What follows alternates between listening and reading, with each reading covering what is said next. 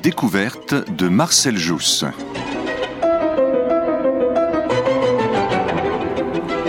Gérard Rousier reçoit Titus Jacquignon qui nous parle de cet anthropologue euh, dont la pensée a été très discrète pendant plusieurs dizaines d'années et que nous redécouvrons aujourd'hui.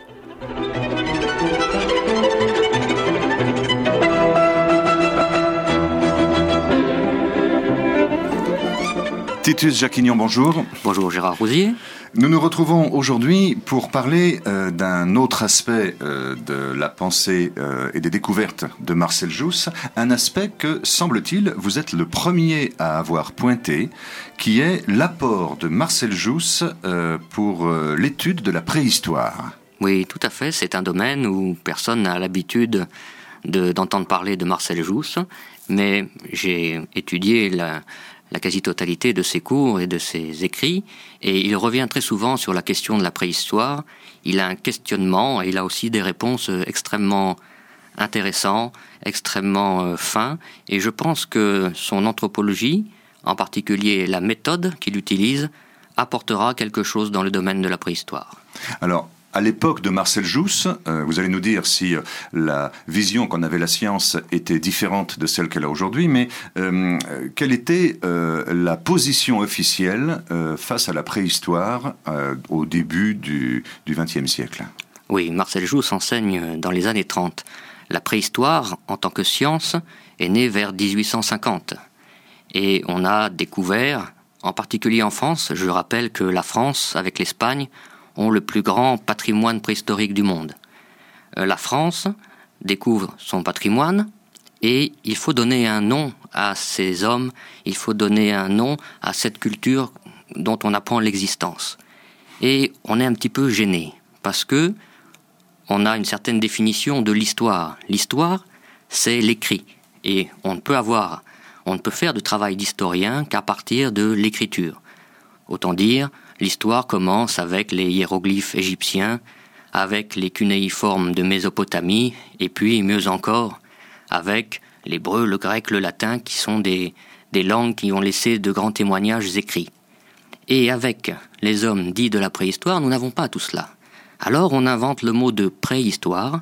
Ce sont des peuples, ce sont des époques qui n'ont pas d'écriture, donc ils n'ont pas d'histoire. Et avec cette notion, il y a effectivement un jugement dépréciatif. Ce sont des primitifs. Ils sont en bas de l'échelle de l'évolution. C'est comme ça qu'on raisonnait à l'époque. Ce n'est pas comme ça que Marcel Jousse raisonnera. Mais une petite question avant d'aller plus loin. Vous dites que euh, c'est en 1850 qu'a commencé euh, l'étude, euh, mais, presque la découverte de, la préhistoire. Alors qu'est-ce qui s'est passé? Pourquoi 1850 On a commencé à faire un bon travail sur le plan historique et archéologique et on a découvert des vestiges, en particulier des outils, euh, les premières grottes, les premières traces de vie remontant à un très loin passé qu'on ne pouvait pas encore vraiment dater. Et même à l'époque de Marcel Jousse, donc euh, années 20, 30, 40, nous n'avons pas les, les, datations que nous connaissons aujourd'hui. C'est vraiment une période de défrichement de la très grande histoire, de l'histoire de nos ancêtres les plus lointains. Alors, vous parlez des années 20, 30, 40. C'est justement au début des années 40, je crois, qu'on a découvert en France des grottes qui ont fait beaucoup avancer cette recherche. Oui, tout à fait. Euh, Jousse, dans un de ses cours de 1942, fait référence à ce 12 septembre 1940 où quatre petits paysans, quatre petits enfants, découvrent, par hasard, dans la région de Montignac, la fameuse grotte de Lascaux. Et Jousse avait déjà étudié la question de la préhistoire, mais cette grotte de Lascaux, effectivement, est une révélation de plus pour lui. Et il y trouve le laboratoire de son anthropologie, il y trouve la confirmation que la méthode, l'axe d'approche qu'il utilise est correct. Il y trouve aussi la confirmation que d'autres anthropologues, ethnologues ou historiens n'utilisent pas bonne méthode. Alors justement, c'est là où je voulais en venir. Euh, vous demandez euh, la position de Marcel Jousse euh, par rapport à cette version officielle que vous nous avez que vous nous avez présentée. Je sais qu'il il utilisait lui le mot primitif, mais aujourd'hui nous savons que ce mot ne correspondait pas franchement à sa propre pensée. il s'en est expliqué. donc comment se situait-il Et, euh, et s'il y avait un rejet, de, quelle sorte était-il? Il utilise le mot primitif, entre guillemets, pour le réfuter. Ce sont les autres savants qui utilisent la dénomination de primitif pour parler des hommes dits de la préhistoire ou pour parler des Africains ou des Indiens d'Amérique. Jousse est un des très rares savants de cette époque qui réfute ce genre de classification et qui met à égalité toutes les civilisations.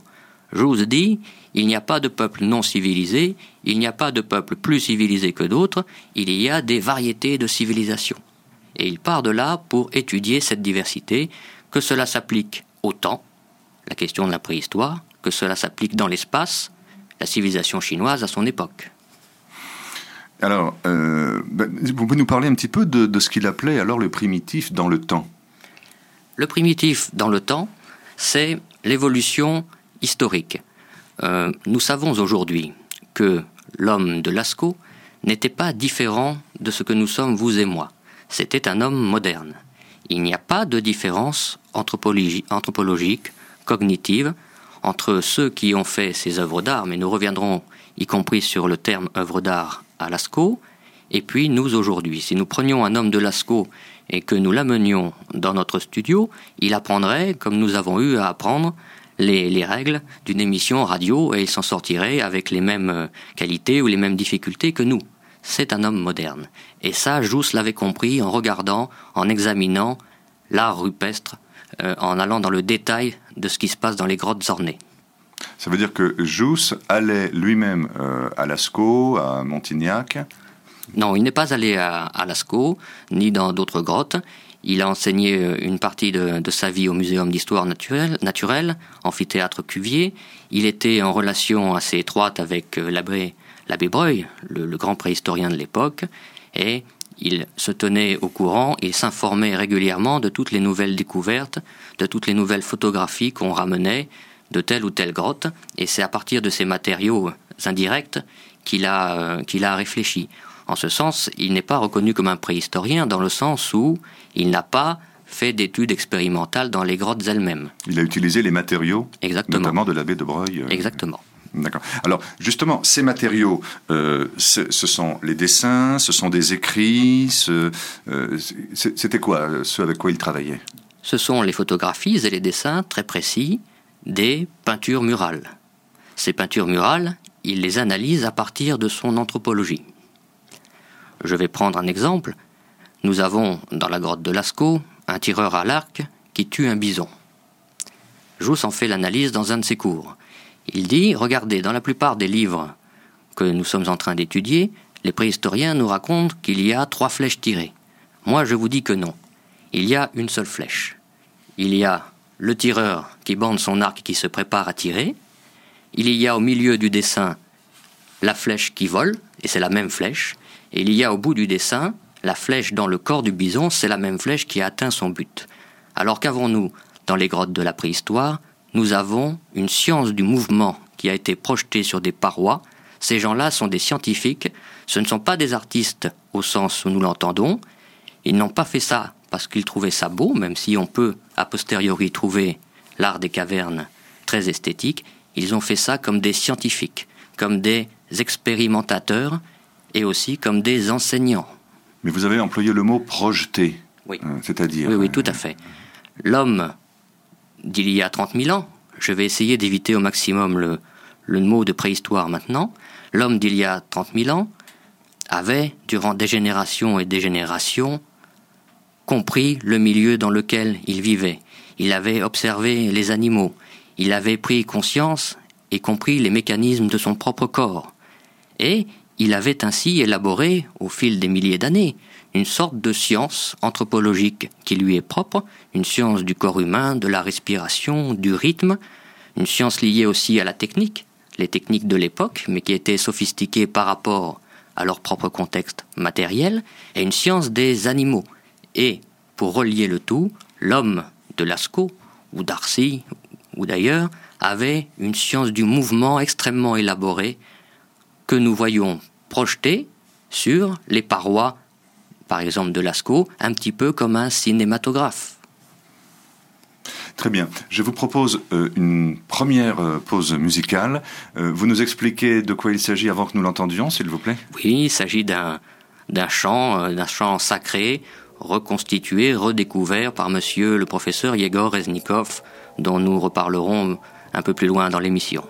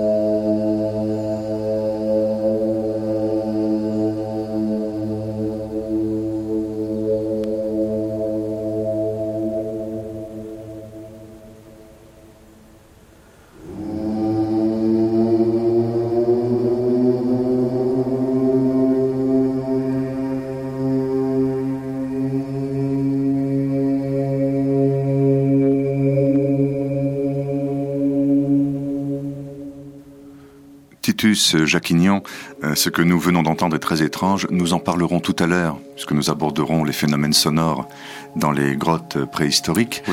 Vous êtes sur Fréquence Protestante 100.7 euh, et euh, nous sommes avec Titus Jacquignon à évoquer la pensée et l'œuvre du professeur Marcel Jousse. Titus Jacquignon, euh, juste avant cette pause, vous avez employé le mot cinématographe.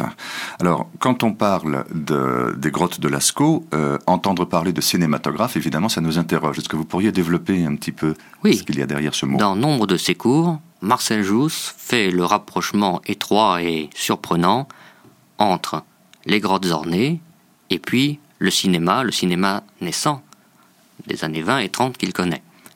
Pourquoi? Marcel Jousse a une idée, une logique. Il pense que l'écriture a commencé par le jeu de l'homme avec l'ombre, ce qu'il appelle l'anthropologie de l'ombre.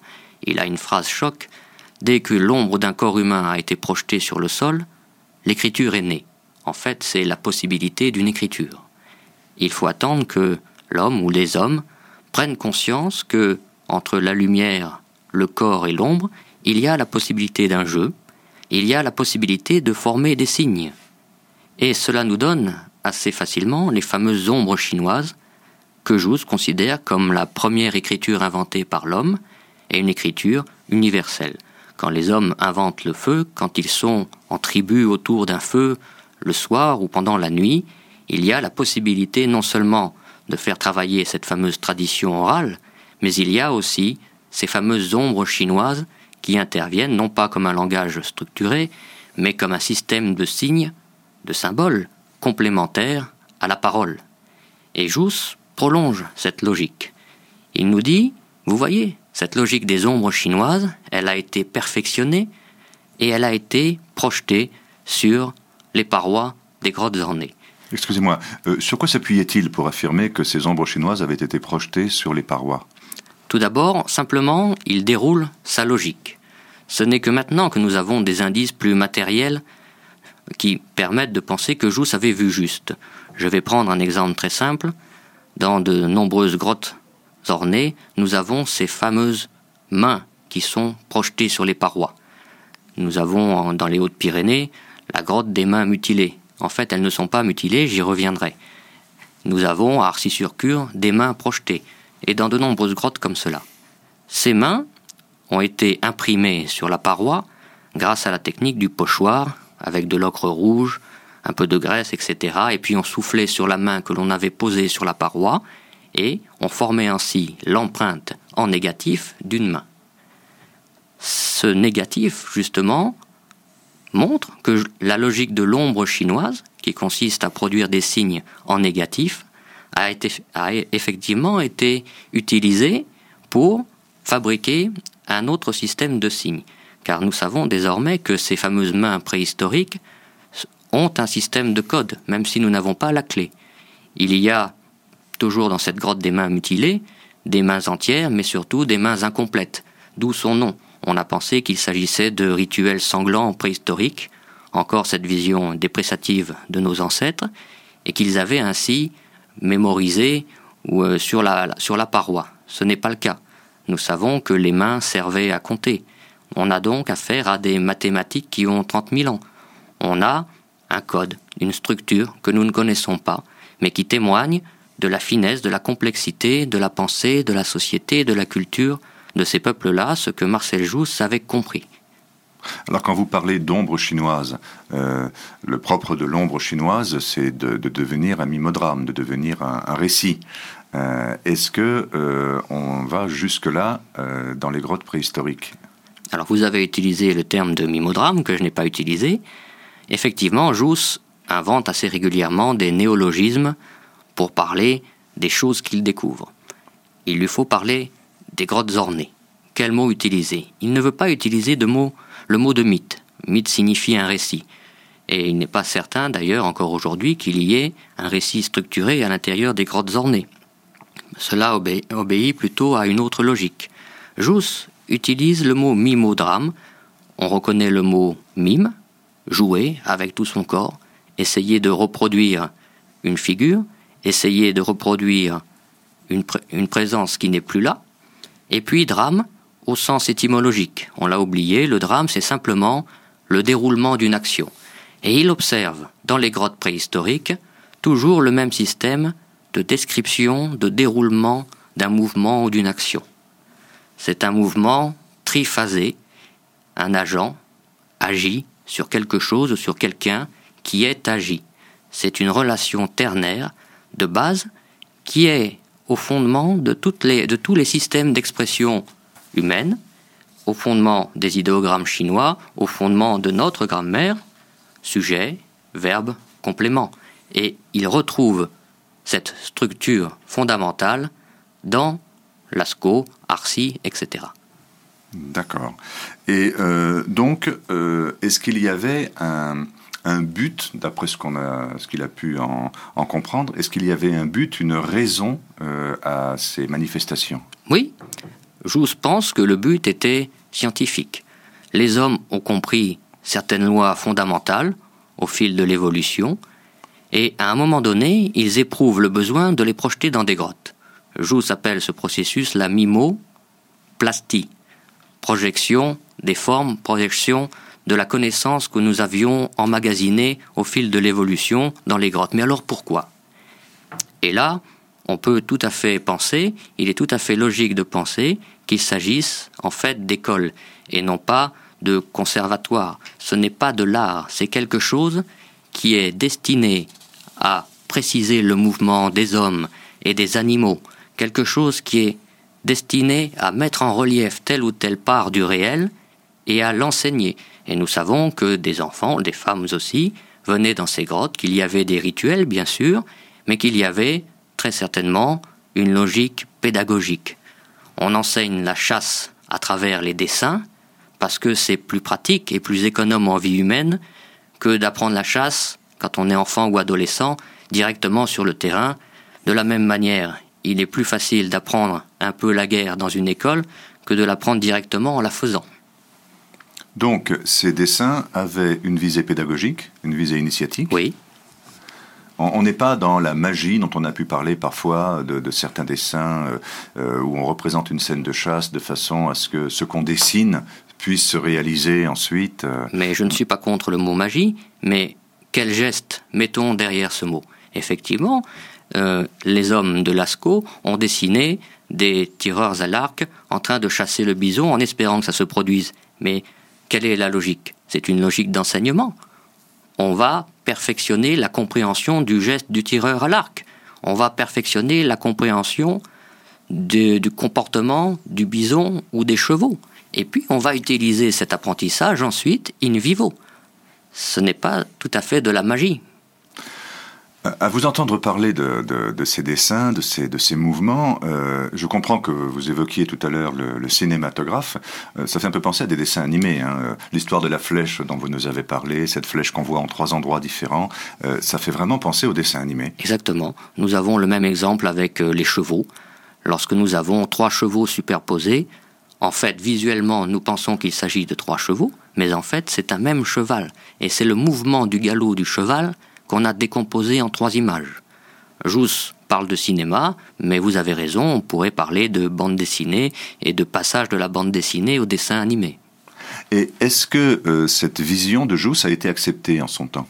Non, le, le, rapport entre la préhistoire et le cinéma n'a pas été spécialement compris. C'est d'ailleurs pour ça que j'y reviens aujourd'hui. Non, personne ne l'a suivi sur ce terrain-là. Très bien. Je vous propose euh, une deuxième euh, pause musicale. Alors, nous écoutons un, autre extrait du même morceau. Oui, c'est le, le, Grand Magnificat chanté par Yegor Reznikov à, dans l'abbaye de Fontenay. Morceau très mystérieux dont nous parlerons donc un peu plus tard. Oui.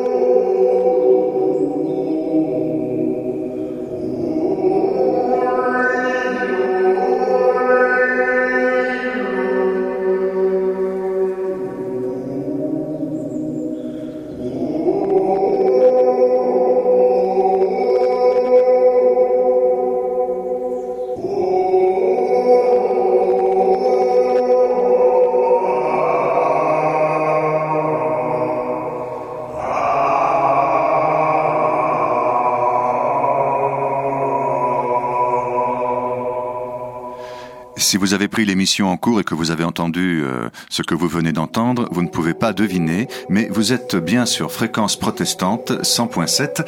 Nous sommes avec Titus Jacquignon, nous parlons de Marcel Jousse et euh, Titus aimant ménager son suspense, nous serons vers la fin de l'émission. Euh, pourquoi ces pauses musicales, ce qu'elles signifient, ce qu'elles sont et le lien entre ces pauses et Marcel Jousse? Alors Titus Jacquignon, hum, puisque je viens de parler de lien justement, euh, est-ce que vous pourriez déjà faire le lien, ou en tout cas nous parler du, rapport entre euh, ce que nous avons dit sur les grottes, hein, ces, grottes préhistoriques, et euh, les lois que Marcel Jousse a découvertes, les lois anthropologiques que Marcel Jousse a découvertes? Oui, lorsque Marcel Jousse pose sa réflexion sur les grottes ornées, il comprend tout de suite quelles sont l'incarnation de l'ensemble des lois anthropologiques qu'il a formulées jusque-là en particulier la loi fondamentale, celle du mimisme. C'est la loi qui fonde notre capacité de mémoire et de connaissance et de transmission. L'homme, placé au milieu de l'univers, a la capacité d'enregistrer toutes les informations qui passe autour de lui, qui le transperce. Dites-moi si j'ai bien compris les leçons, nous avions parlé de ça dans les émissions précédentes, c'est bien ce qu'on appelle l'intussusception. En termes techniques, c'est l'intussusception. On peut utiliser un terme plus simple, le corporage. Nous incorporons la réalité ambiante, qu'elle provienne de la nature, des informations de la forêt, etc., qu'elle provienne de notre environnement euh, social, familial, etc. Et nous les enregistrons. À partir de là se pose le problème du rejeu, de l'expression humaine. Ce rejeu commence lorsque nous sommes enfants d'une manière globale. Jousse est un très grand observateur de l'enfant. Il constate que les premiers réflexes d'expression de l'enfant concernent le mimage des choses. L'enfant n'écrit pas, l'enfant ne parle pas encore. Alors il mime avec tout son corps les choses, les relations humaines qu'il perçoit autour de lui. Et puis, dans un deuxième stade, il passe au dessin, au dessin spontané. L'écriture telle que nous la connaissons ne jaillit pas spontanément de l'enfant. Il faut que des adultes lui apprennent. Par contre, le dessin sort spontanément de l'être humain durant la petite enfance. Jousse dit ça, ce sont des lois fondamentales. Et nous les retrouvons à l'intérieur des grottes préhistoriques. Nous retrouvons ces réflexes profonds, largement perfectionné, mais nous retrouvons cette logique qui a été dépliée comme un fil d'Ariane pour aboutir à ces œuvres que vous voyez aujourd'hui dans la grotte de Lascaux. Il y a une continuité entre les capacités d'apprentissage et d'expression de l'enfant et la rationalisation, en quelque sorte, de ce que vous voyez aujourd'hui à Lascaux. Donc, euh, ce qu'il a découvert dans ces grottes serait comme une confirmation euh, des lois anthropologiques qu'il avait mises au jour. Oui, il fait dans certains cours un lien très étroit entre ses observations sur l'apprentissage des enfants, le cinéma, on vient de le voir, et puis les grottes préhistoriques. Un autre aspect présent dans ces grottes, c'est la question du rythme et des sons. Bien sûr, les images présentes sur les parois ne bougent pas. C'est l'homme à l'intérieur des grottes qui a reconnu assez rapidement que les grottes avaient une certaine capacité de résonance. Et c'est là où nous arrivons aux travaux du professeur Reznikov qui prolonge la compréhension de Marcel Jousse. Monsieur Reznikov, c'est la personne qui chante le grand Magnificat dans les musiques de pause que nous avons depuis tout à l'heure. Il a fait une série d'expériences sur la qualité sonore non seulement des édifices religieux que nous connaissons, cathédrales ou abbayes romanes, mais aussi sur celle des grottes ornées. Euh, alors, euh, les expériences qu'il a faites, c'était euh, pour une recherche d'ordre acoustique ou bien c'était pour comprendre quelque chose sur la manière dont ces peintures avaient été créées et surtout, encore une fois, l'utilité et l'utilisation de, de, toutes ces techniques Oui, il s'est intéressé aux grottes ornées un petit peu par hasard au départ, lorsqu'il visite euh, avec un ami la grotte de Nio en Ariège, une grotte très célèbre. Il s'aperçoit assez rapidement de la qualité de sa résonance. Et puis, en progressant un petit peu dans la grotte et en provoquant des sonorités, en frappant des mains ou avec le son de sa voix, il s'aperçoit empiriquement que le son suit des trajectoires logiques, que le son a une régularité mathématique. Et il se dit là, il y a quelque chose d'intéressant. Et c'est le début d'une série d'expériences qui mènent à démontrer que l'homme dit préhistorique avait parfaitement compris cette qualité sonore des grottes et qu'il l'utilisait sciemment.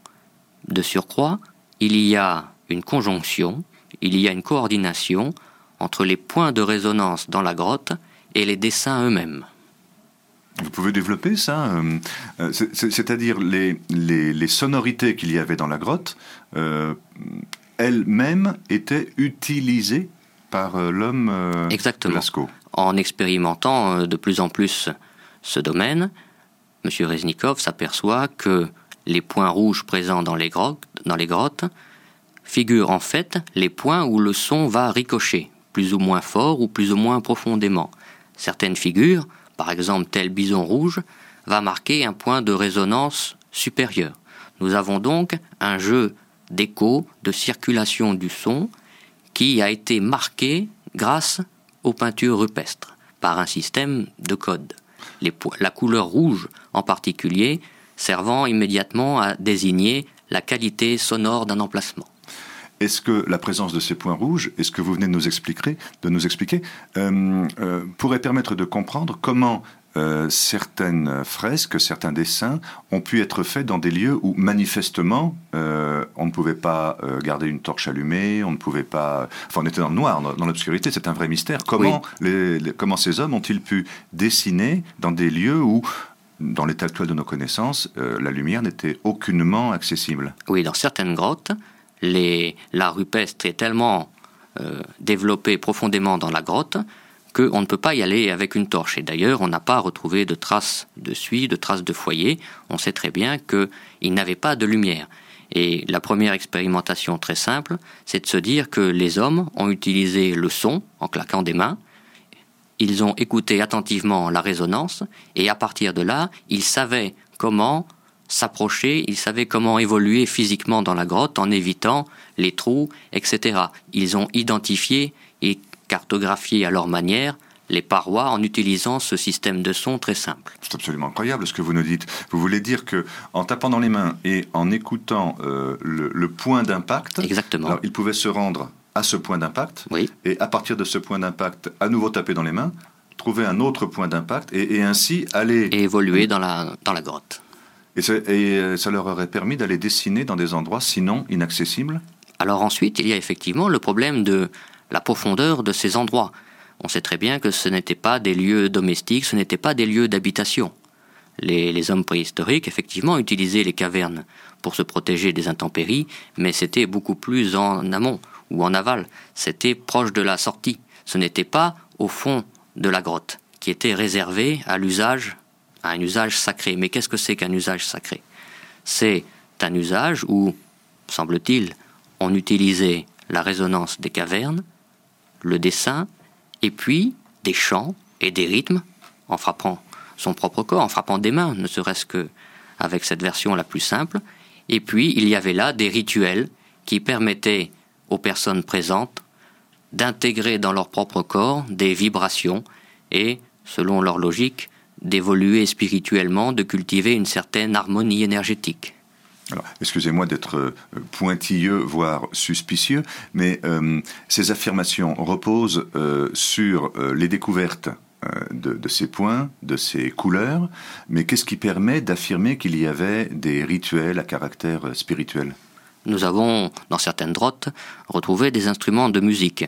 Nous savons, par les, les traces humaines qu'il y avait à l'intérieur, que euh, des hommes, des femmes, des enfants y étaient présents, qu'il y avait même certaines activités euh, par contre spécifiques aux hommes, probablement liées à des rituels autour de la chasse et de la guerre, mais ce que je mets dans le mot rituel, c'est un système d'apprentissage, d'une série de gestes, d'une série d'actions. Et il faut bien aussi essayer de prolonger la logique et de se demander pourquoi ils ont pu mettre en place un système aussi complexe, reposant sur une compréhension très fine d'un milieu géographique, de la circulation des sonorités, et puis ces fameux dessins d'une perfection euh, sans égale. Il n'y a pas d'erreur. Le trait qui permet de dessiner les mammouths ou les chevaux sont parfaits. On n'a pas de gomme à cette époque-là. On n'a pas le droit de se tromper lorsqu'on dessine. Et cette perfection est le fruit d'un apprentissage de génération en génération. J'en reviens donc à mon idée d'école. Cette école concerne les choses de la vie quotidienne, mais elle concerne aussi des aspects plus spirituels, puisque ces peuples, ces cultures étaient imprégnés de spiritualité. Le sacré faisait en fait partie de la vie quotidienne. C'est pour ça que j'aborde cet aspect-là. Est-ce que cela peut euh, nous faire comprendre pourquoi euh, quelqu'un comme M. Reznikov, avec les découvertes euh, qu'il a faites, a chanté, a fait ses recherches dans des abbayes, dans des cathédrales, et puis également dans des grottes? Il y aurait un lien entre ce qu'il a découvert ou expérimenté dans les édifices religieux et ce qu'il a découvert et expérimenté dans les grottes. Il y a un lien, mais il faisait cela avant d'expérimenter les chants sacrés dans des grottes. M. Reznikov est philosophe, mathématicien et ethnomusicologue. Il a travaillé toute une partie de sa vie sur la compréhension et la reconstruction des musiques anciennes, mais selon les gammes anciennes, qui ne sont pas celles du solfège moderne. Et il a eu l'occasion, effectivement, de chanter des chants de l'Antiquité romaine, chrétienne ou des chants du Moyen Âge à Fontenay. Nous avons écouté une musique de Fontenay, à Vézelay et dans bien d'autres endroits. Et c'est dans ce parcours-là qu'à un moment donné, il a eu l'occasion de faire le lien avec la sonorité des cavernes, parce qu'il avait les compétences, les facultés nécessaires pour repérer ce lien qu'on n'avait pas fait avant lui, ce lien entre la circulation du son, les peintures et les couleurs. Et en musique, on parle de la couleur d'un son, et puis des rythmes, des musiques qui servent à façonner spirituellement ou à aider spirituellement ceux qui participent à des cérémonies. Alors, est-ce qu'aujourd'hui, si l'on écoute justement ce que nous avons écouté tout à l'heure, et si nous allons écouter un concert de, M. Reznikov, est-ce que nous sommes au contact de vibrations, euh, de vibrations euh, découvertes, trouvées, qu'il aurait restituées ensuite, découvertes, trouvées dans les grottes euh, Est-ce qu'on est au contact de ces vibrations et ont-elles une action qu'on peut observer, ressentir en ce qui concerne le grand Magnificat que nous écoutons en plusieurs parties au cours de cette émission, il a été chanté à Fontenay, abbaye bourguignonne, qui a une qualité de résonance particulière. Ce n'est pas un chant qui a été enregistré dans une grotte, mais la, la qualité de la résonance, la qualité du chant fait que nous nous approchons d'une expérience analogue à celle que nous pourrions éprouver si nous étions en train de chanter nous-mêmes à ses côtés, à l'intérieur d'une grotte ancienne. il s'agit donc d'une expérience, euh, euh, selon vos dires, d'une expérience d'ordre spirituel C'est une expérience à la fois scientifique et spirituelle. Bien, ben maintenant que nous avons mis l'eau à la bouche de nos auditeurs, je crois que nous n'avons pas d'autre choix que d'écouter à nouveau quelques mesures, pendant quelques instants, de ce magnificat euh, de Yegor Reznikov. Reznikov. Alors je propose aux auditeurs, maintenant que vous savez de quoi il s'agit, je vous propose de vous, de vous installer très confortablement et de vous laisser traverser par ces sonorités.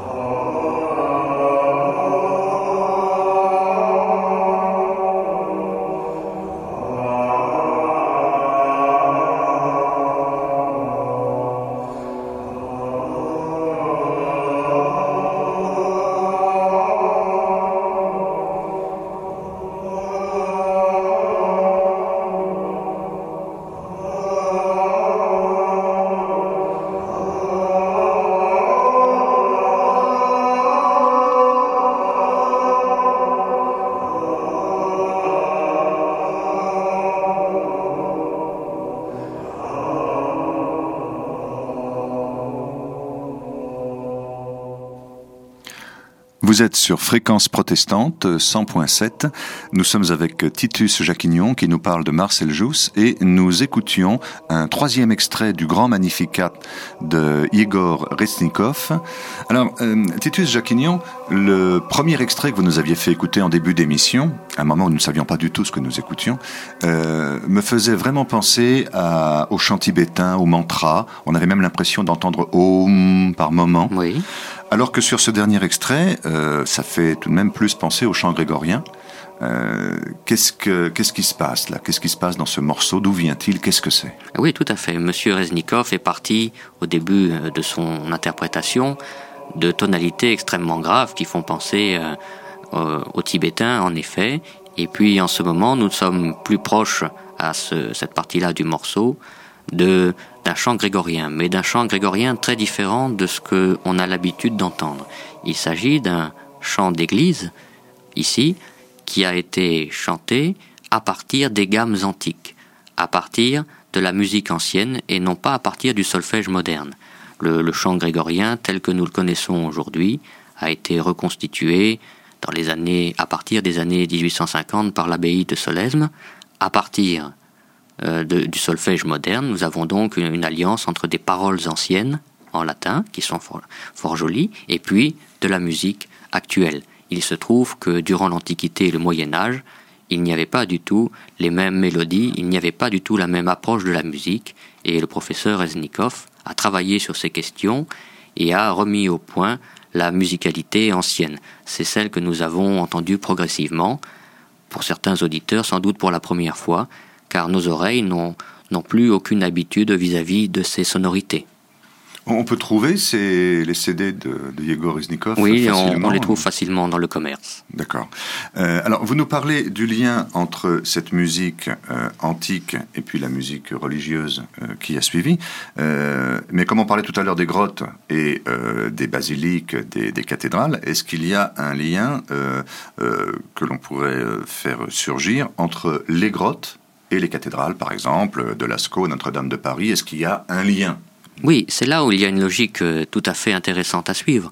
C'est que cette science des sons et cette science de la voix et des énergies que l'on sait être utilisées à l'intérieur des grottes préhistoriques dure et développée avec des variétés bien sûr jusqu'à la fin du Moyen Âge, c'est-à-dire que la science dite sacrée, mais je peux l'appeler la science anthropologique, qui est mise au point et utilisée à Lascaux par exemple, se retrouve ensuite dans la construction des édifices religieux antiques, ce sont des temples, puis des abbayes romanes, puis des cathédrales. Là, je parle d'une affaire d'architecture.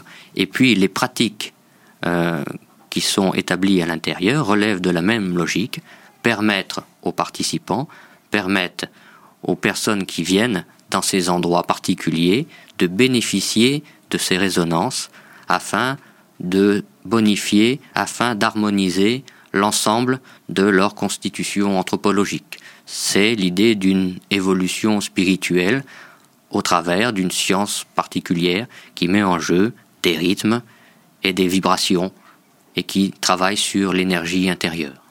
Alors, il y a une question que je voudrais vous poser, puisque euh, on, on, fait le lien entre la musique euh, et euh, enfin la musique donc de, des hommes que je n'ose plus appeler préhistoriques maintenant, euh, des hommes de Lascaux, de Montignac, et puis euh, la musique du Moyen Âge, le chant grégorien.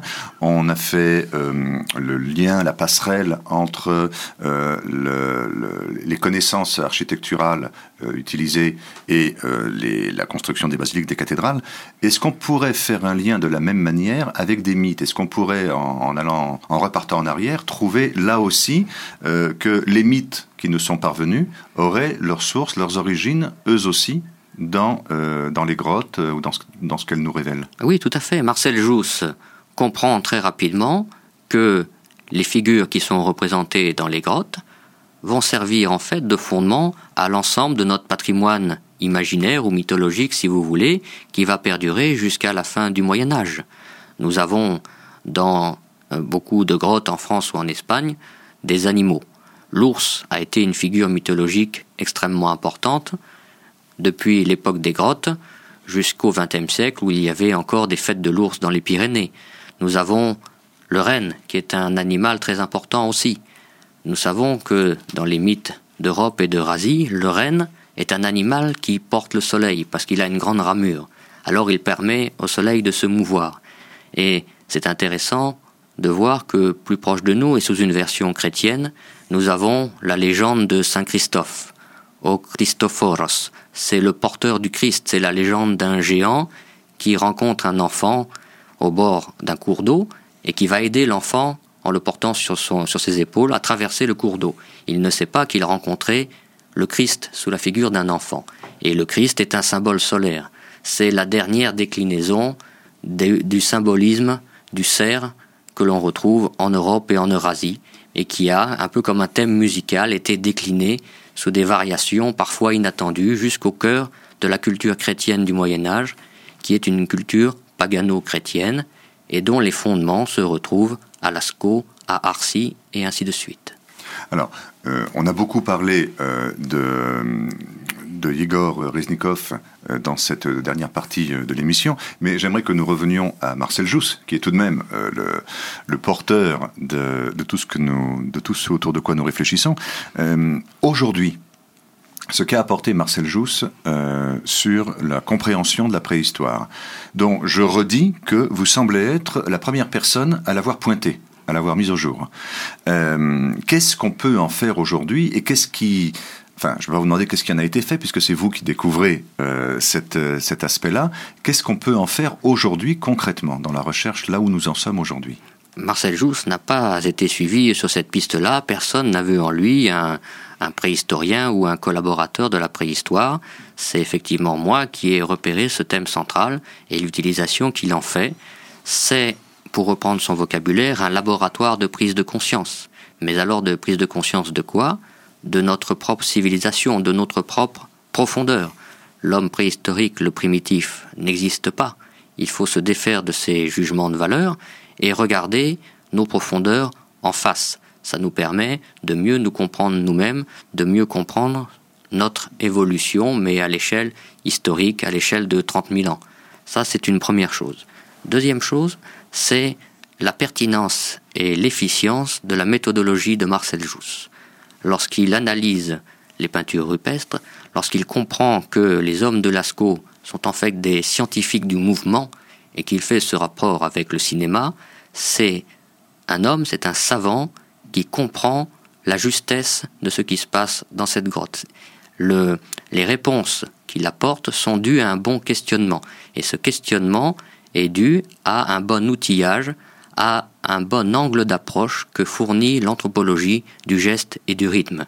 Et à titre de comparaison, Jousse dira Regardez mon, mon maître, Lévi Brûle, puisqu'il a appris l'ethnologie auprès de Lévi Brûle, entre autres. Lévi Brûle s'est toujours trompé. Il a appelé les Indiens d'Amérique et les autres des hommes prélogiques. Il leur a refusé l'accès à la, à la rationalité parce que ses bases étaient fausses, sa trajectoire était fausse, son outillage était, fausse, faux. Et donc, quelles que soient les observations de qualité qu'il a pu faire et que l'on retrouve dans ses livres, on voit bien qu'il n'a jamais compris ce qu'il avait sous les yeux. Mais moi, mon anthropologie permet de mieux cerner la réalité, de mieux comprendre les hommes de ce temps-là, parce que je pars d'une bonne base et j'utilise la bonne route. Il est vrai que le terme primitif, tout d'un coup, euh, semble très étrange.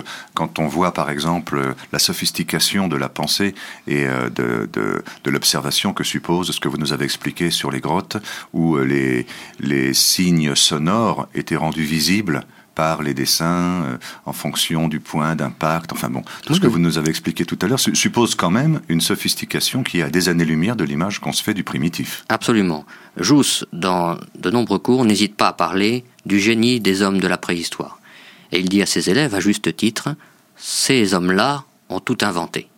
Vous savez, nous, au XXe siècle, on invente beaucoup de technologies, mais regardez autour de nous. Nous avons toutes les conditions matérielles, intellectuelles, scientifiques qui nous permettent d'inventer ce que nous sommes en train d'inventer.